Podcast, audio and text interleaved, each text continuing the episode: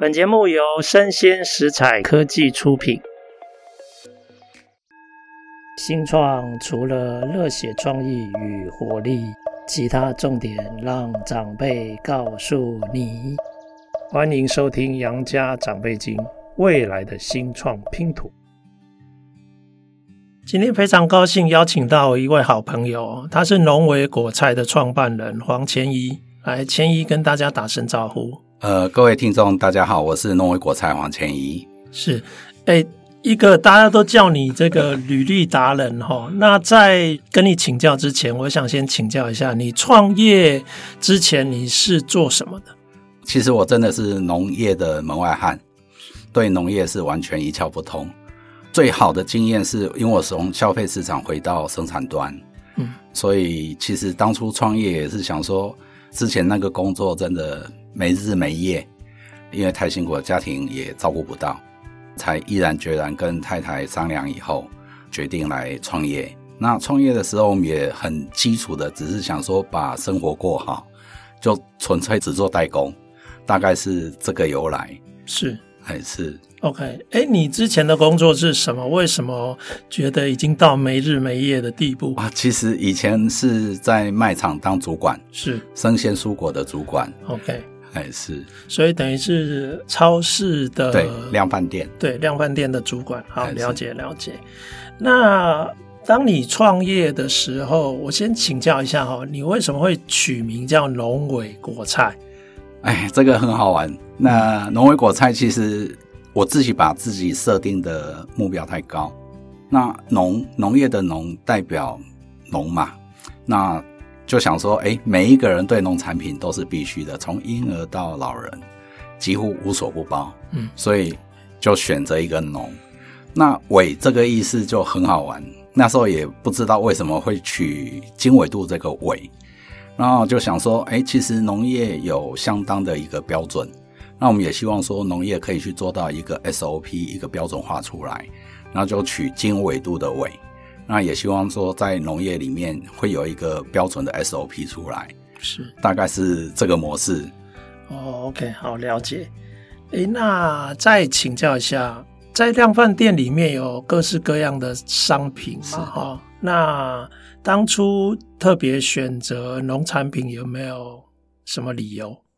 呃，选择农产品，因为刚好是在量贩店里面历练了大概将近六年的时间。是我从小白菜跟大白菜傻傻分不清楚的时候，哦、到认识整个蔬菜的品相这样的经历，又刚好我太太是物流商的业务助理。OK，那就还刚好就是因为业务联系才娶到我太太。是才娶到我太太，然后后来就是因为其实一些家庭的因素，想说哦这样子不行，那整个都是责任制来讲的话，变成不得不哎一定要想想方法，然后就跟我太太讨论以后，就决定自行出来创业。那自行创业一开始我们也是做代工的部分，只做代工，并没有自有品牌，什么都没有。大概是这样的开始。Okay. 那那时候代工的品相是怎么选择的？呃，其实代工品相还是以蔬菜为主。OK，那蔬菜为主，那时候代工我都号称我当时是代工界的郭台铭，蔬菜界。那因为很杂，非常杂。其实当初我们员工加上我太太，连我才五个人。是，那五个人在三十平的空间里面，然后代工了大概三十六支品相。那三十六支品相，其实你看到那个量贩店体系那么多，大概那时候当时七十几家店的时候，光单品的出货量的 piece 大概顶多三十个单位，是去累积起来才有办法去维持我们五个人。那其实我们也很努力的去经营这一块，因为其实就正如刚刚我一开始有说，我是从消费端回到生产端，其实对消费端在想的理念。态度会不一样，那我们有没有替消费者去想？所以当初我跟我太太常会有 argue，为什么？因为做代工毛利很薄，当很薄的时候，我太太常会跟我说：“你为什么品质要买那么好？”那我只是很单纯的就跟她说：“哎，今天消费者一次买到不好，两次买到不好，三次买到不好，那这个消费者就再见了。当消费者买到好的时候，他就会成为你忠实的客户。”嗯哼，那真的这个验证是对的。其实从刚刚说我一天一个品相三十个 piece 的时候，有办法当一天出货量到八百个单位，真的那个量体就变大了。所以我最记得有一支商品，我全年度的供应量做到最后有办法，一年大概要需求量要一百二十吨。但是其实做代工当量体，你帮他做大以后，那原有的供应商就觉得，哎，这支我们可以收回来自己做了，就不需要我有代工。哦，所以这也是为什么你到后来就决定自己创龙尾。对，对，所以后来就是因为这样子嘛，从三十六支品相说说说说到剩下十一只品相，就是龙尾现在十一只品相。哎，不止啊，龙尾现在品相大概一百多只，一百多只。对。但刚开始的时候从十一只开始，从十一只开始，那其实也是成立农伟这个就一个很好玩的一件事情。我们就不断的自我成长。那为什么要成长？其实很痛的是，在有一年，本来大概每一年都有农药残留超标的罚款，那一年大概一次，但是有一年大概两个礼拜发生了四件，四件以后总共罚了十八万。那十八万我们自己要承担啊。那你看当初代工毛利那么低，比茅山道士还要惨，所以等于说，哎。既然要走农业这一条路，那我们应该要怎么走？这个是我们后来一直思考，所以我跟我太太才开始去学习农业的相关知识。那她去上有机专班，然后我去上云林县的农民大学，然后去认识一些对的农友，才慢慢去导入说：哎，既然政府罚了我十八万，那也没有对我们做什么辅导啊。那我们如果说把这十八万转换成教育训练，来辅导我的农友来做产销履历验证，所以那时候会投入产销履历验证，也是这个因素开始，所以我们才会不断的去做进步的动作。是。诶，那所以其实它也呼应到当时你跟你太太的很多讨论嘛，哈，比如说你觉得消费者应该要买到好的东西，只要买到不好的东西，几次之后，他可能就不会再跟你发生，对对对，就不会再回头了嘛。是。那既然要做好的话，农产地的管理变得很重要，是对。那我想请问一下哦，代工跟你现在自己本身做自有国菜的公司的这种品牌，它最大的差异在什么地方？啊，那些是你们这些年来一直不断在成长跟 投注心力的。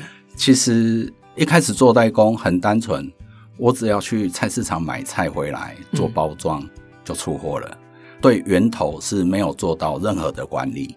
就是也是发生那一件农药超标的事情以后，罚了十八万以后，我们想想不对，那我们要避免这个事情再发生，我们一定要从源头开始做管理。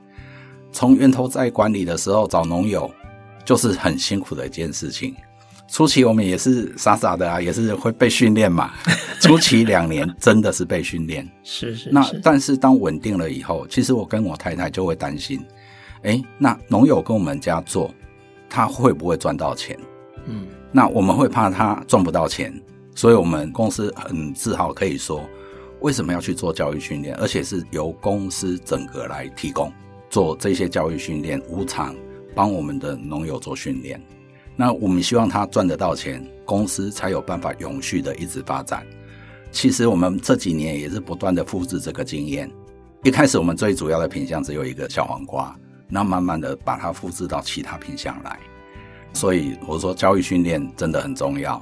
怎么让农友的品质稳定？其实很多小农就很喜欢说我的品质有多好，但是小农他的种植面积很小，顶多一批，好好一批一批卖完结束了。然后我可以跟我的客人说，跟我的客户说，哎，不好意思哦，你等下次再来。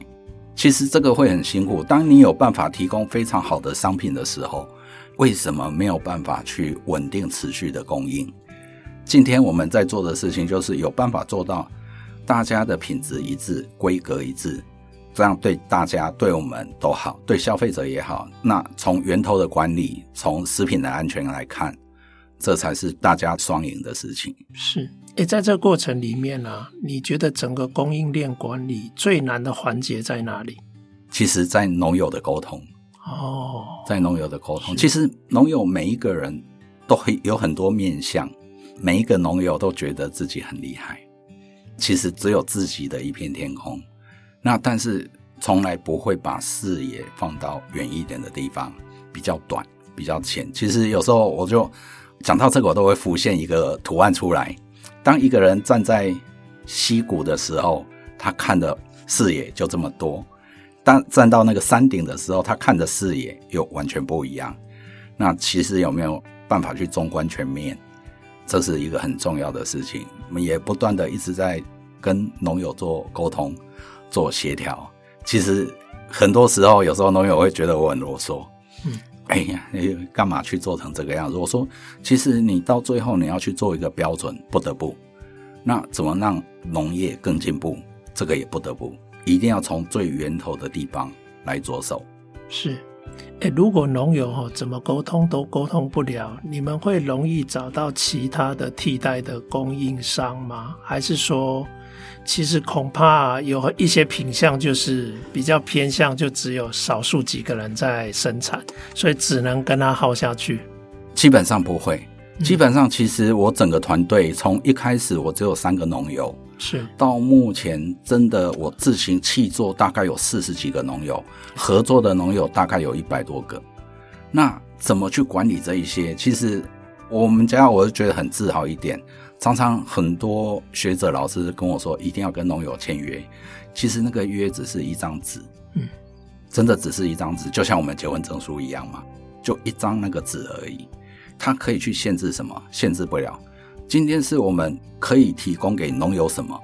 当我们对农友的照顾提供有了，那农友他想跑也很难，他脚会麻掉啊，他跑不了。那为什么我很敢这样说？其实。大概很少人听到说，农友跟我公司在合作的部分会领得到年终奖金吧？嗯，除了它价格以外，而且从来没有人可以说，今天我种植下去，我的最低收益在哪里？农友可以事先算得出来。那这个是无限大哦。我们举个小例子，曾经有一个农友，刚好啦，他也是遇到价格好的时候，他光一个月的货款。嗯，一个人大概两分地是破百哦。那当初前几年在炒二十三 K 的时候，我的农友一天多少？四十 K。嗯，其实农友就会觉得说，哎，跟农委来合作是有利可图。其实农友很单纯，他要什么？他要能赚得到钱。那其实前几年我跟我太太常在讲，农业里面有一个傻瓜，一个笨蛋。那但是后来一个朋友跟我说：“哎，你是盈利单位，你绝对不能这么想。台湾的农业本来就一个很浅碟的市场，那这一个就会比较辛苦。然后我们只能说：哎，我公司先来做让利的动作，我先有办法稳定供应。其实通路他要什么？通路他也希望你能帮他解决问题，而不是制造问题给他。嗯。所以其实我们一路走来，还是依照这个规则在走。是。”哎，你这样做啊，有没有一些农友就是认定你了，就觉得哎，跟你合作比较愉快，他也不会去太考虑别的果菜公司？呃，会，其实这个很好玩。前几天刚好去参加一个审查会议，那一个委员问了我前一个梯次的公司，他说：“那现在政府在推产销履率，为什么你不要帮你的农友做产销履率？”就后来他的回答很好玩，他说：“其实我担心消费者不透过他来跟他买东西，会直接找到农友。”就后来换到我进去的时候，因为其实大家要知道我比较着重在产销履历，因为我把它归纳到社区服务去了，我就直接跟委员说：“其实我们在辅导做产销履历不遗余力，我们免费做辅导。”我们就说：“哎。”为什么要免费做辅导？其实我们做集体验证来讲的话，集团验证来讲的话，我们也希望让农友的名字浮现在上面。嗯，这个才是一个团队可以很紧密的东西。很多团员啊，其实有时候会访问，然后他们又说很开心农委有给他们这个机会。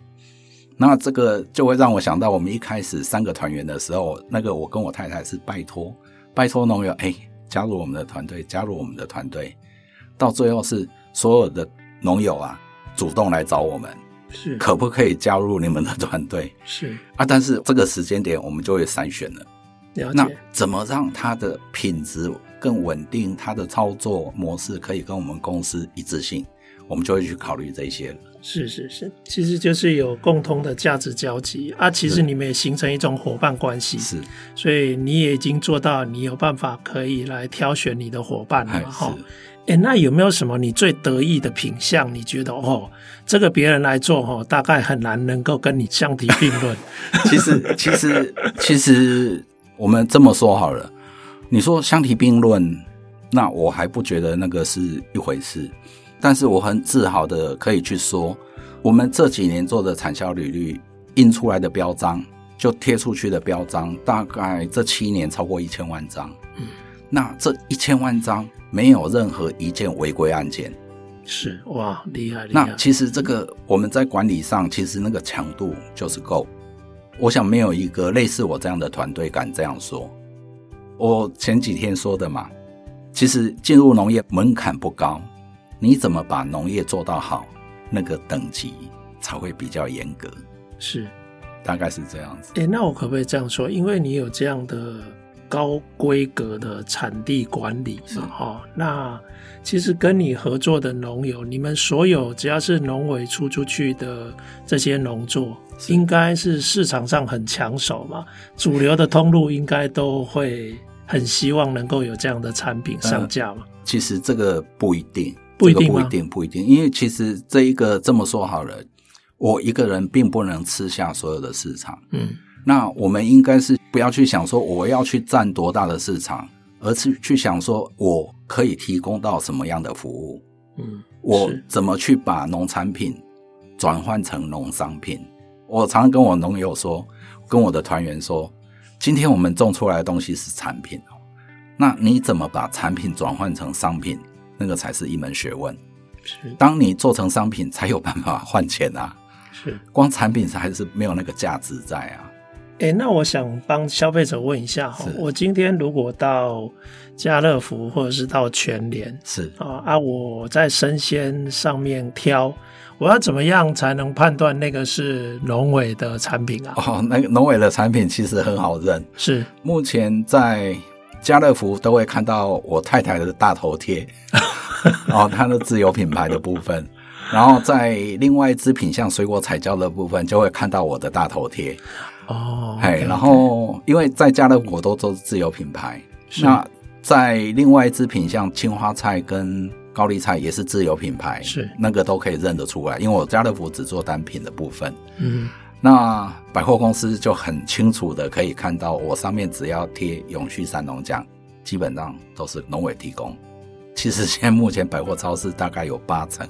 几乎是由我提供的，是，所以你有你自己独家的贴纸，是是是。哎，那之前我好像听过你讲过，你喜欢一个词叫“生土不二”，还是你有用这个当那个贴纸的 logo？有有有有有有，因为其实这个词我也非常喜欢，是因为之前会到日本去，那有时候常看到“生土不二”，就觉得哎，这四个字很有意思，但是不知道到底什么含义。